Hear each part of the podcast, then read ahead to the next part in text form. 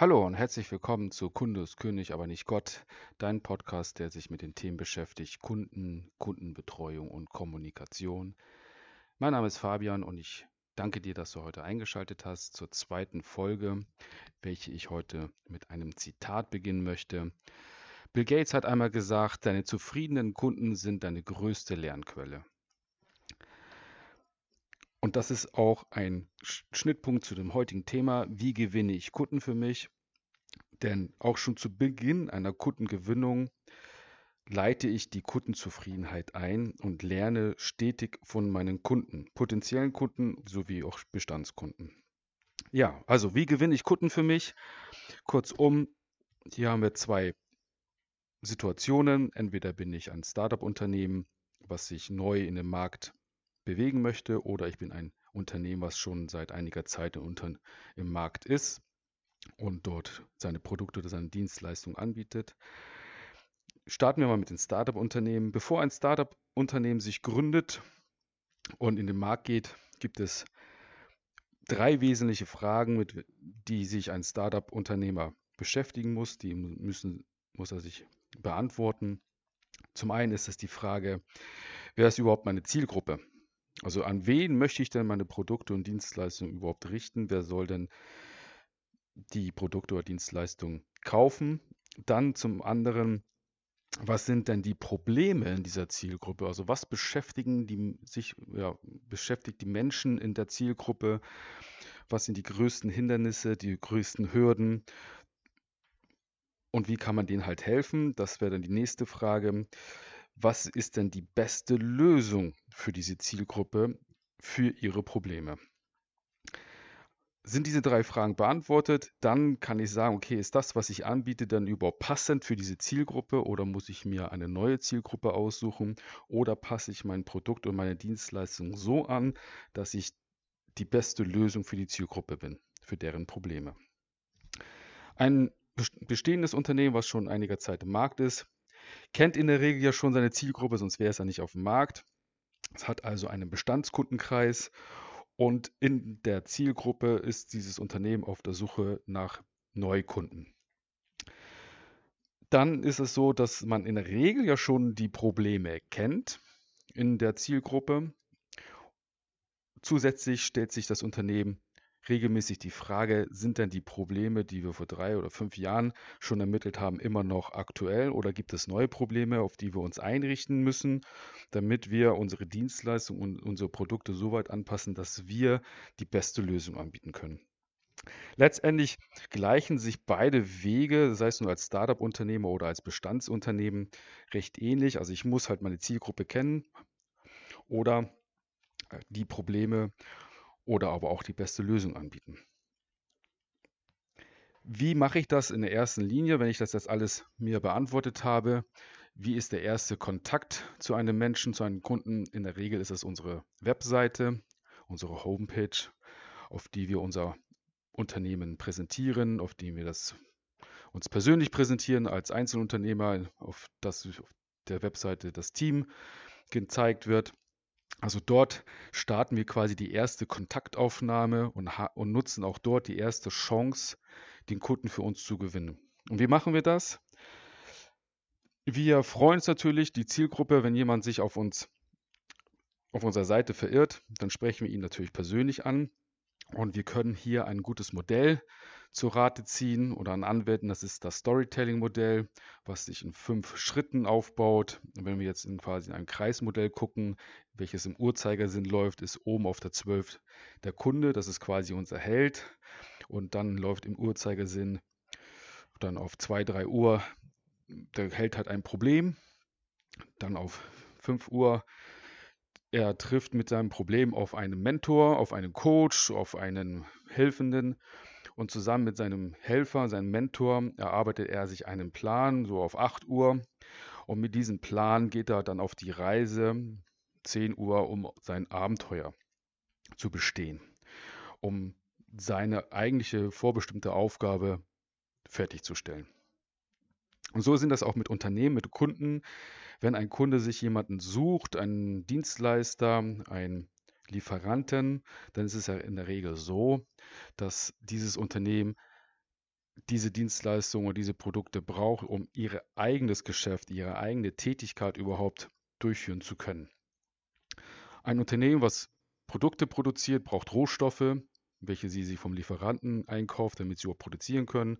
Da gibt es Unternehmen, die möchten sich verbessern im Rahmen ihrer Struktur oder ihrer Prozesse und suchen sich dadurch dann Berater, die sie ins Haus holen, die sie dabei unterstützen, profitabler, effizienter, effektiver unterwegs zu sein.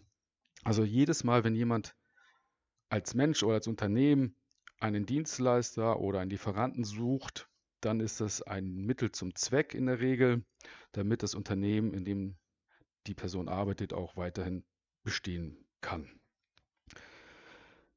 Ja, nehmen wir jetzt quasi jetzt dieses Storytelling-Modell als Struktur auch für unsere Webseite. Wir sprechen unseren Kunden immer an. Vielen Dank, dass du dich hier auf unserer Webseite ähm, umschaust. Wir hoffen, du hast viel Spaß. Hier eine kurze, kann man eine kurze Struktur angeben, wo, wo findet man was.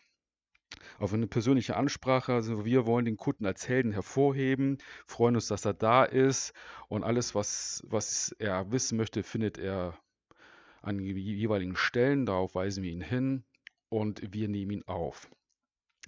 Dann halt diese Problemstellung, das ist ja auch ein Punkt, den wir uns als Unternehmer beantworten müssen. Kennen wir denn die Probleme in der Zielgruppe? Wir beschreiben diese Probleme, die wir kennen, die auch nur die wir kennen. Also wir nehmen jetzt keine Mutmaßung an, sondern das, was wir wirklich kennen, aus Erfahrung, aus Gesprächen mit anderen, das sprechen wir an in Form von Fragestellungen. Also äh, gehen wir jetzt mal auf, wir sind in produzierenden Gewerbe und äh, wir brauchen ähm, Fehleranalyse oder wir haben das Problem als Unternehmen, dass ähm, unsere Fehlerquote viel zu hoch ist und unsere Fehlerkosten viel zu hoch ist, unser Aufwand von Doppelaufarbeit ist viel zu hoch. Und ich suche jetzt quasi einen Berater, ein Unternehmen, welches mir dabei unterstützt, dieses Problem anzupacken und zu behebeln. Und ich treffe jetzt auf ein Unternehmen, auf eine Webseite, die das Problem erkannt hat. Dann kann man das sehr optimal beschreiben und zwar mit Fragestellung. Danke, dass du hier auf unserer Webseite bist. Wir freuen uns sehr, dass du uns gefunden hast. Ähm, hier an diesen folgenden Seiten findest du die und die Informationen. Und dann die Frage zu stellen, kennst du das auch, dass dass deine Fehlerquote viel zu hoch ist. Du weißt aber nicht, woran das liegt, dass die, deine Mitarbeiter, deine Kollegen Doppelschichten fahren müssen oder mehr Arbeit leisten müssen, um Fehler zu beheben. Du weißt aber nicht, wo die Ursache liegt. Dann bist du genau bei uns richtig.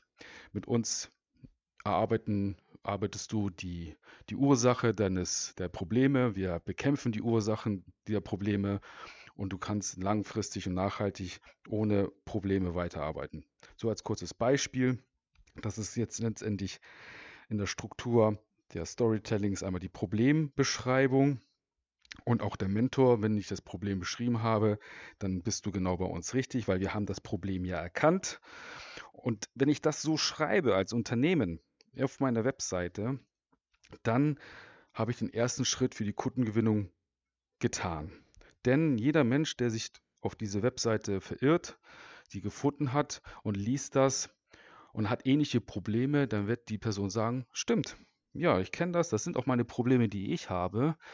Das ist ja super. Die kennen ja genau den Markt, die kennen auch die Schmerzpunkte. Dann haben die auch sicherlich die beste Lösung für mich. Hier fühle ich mich richtig wohl aufgehoben.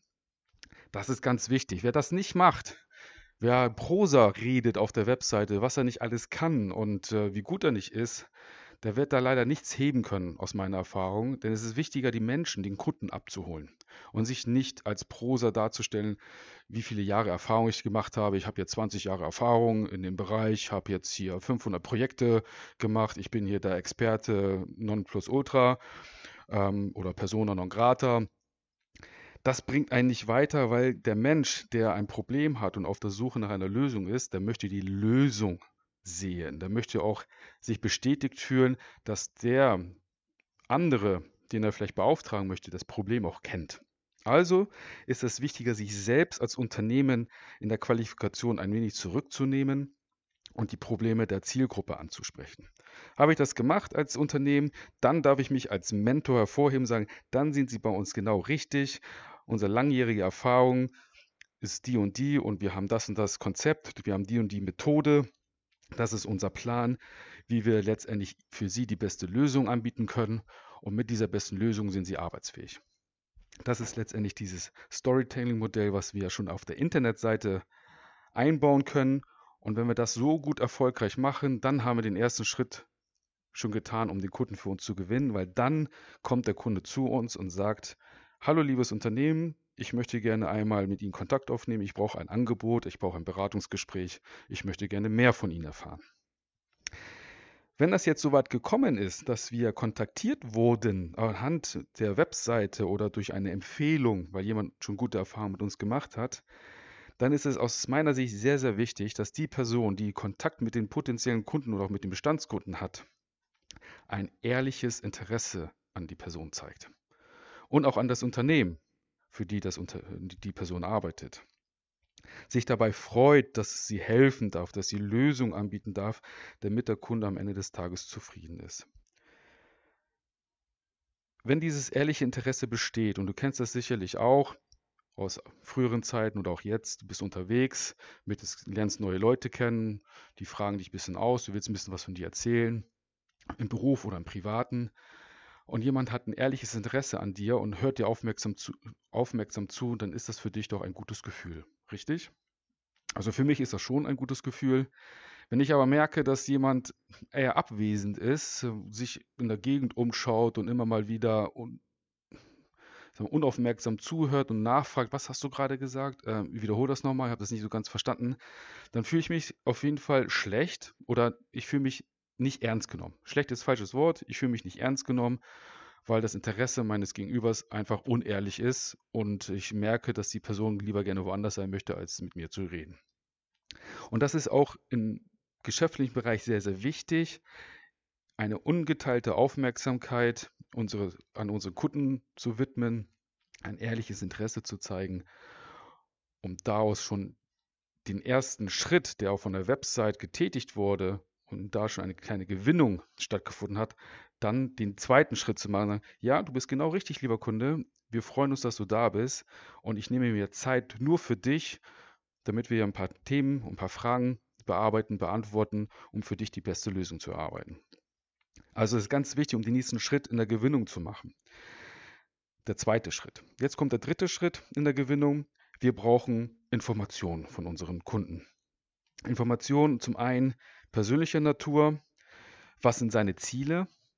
Also wenn es jetzt jemand vom Einkauf ist, wissen wir der, aus Erfahrung, dass die Einkäufer auch immer ein wirtschaftliches Ziel haben. Sie wollen, müssen günstig einkaufen, um die Kosten zu reduzieren. Sie wollen aber auch Qualität einkaufen. Sie wollen einen verlässlichen und langfristigen Partner in der Regel haben.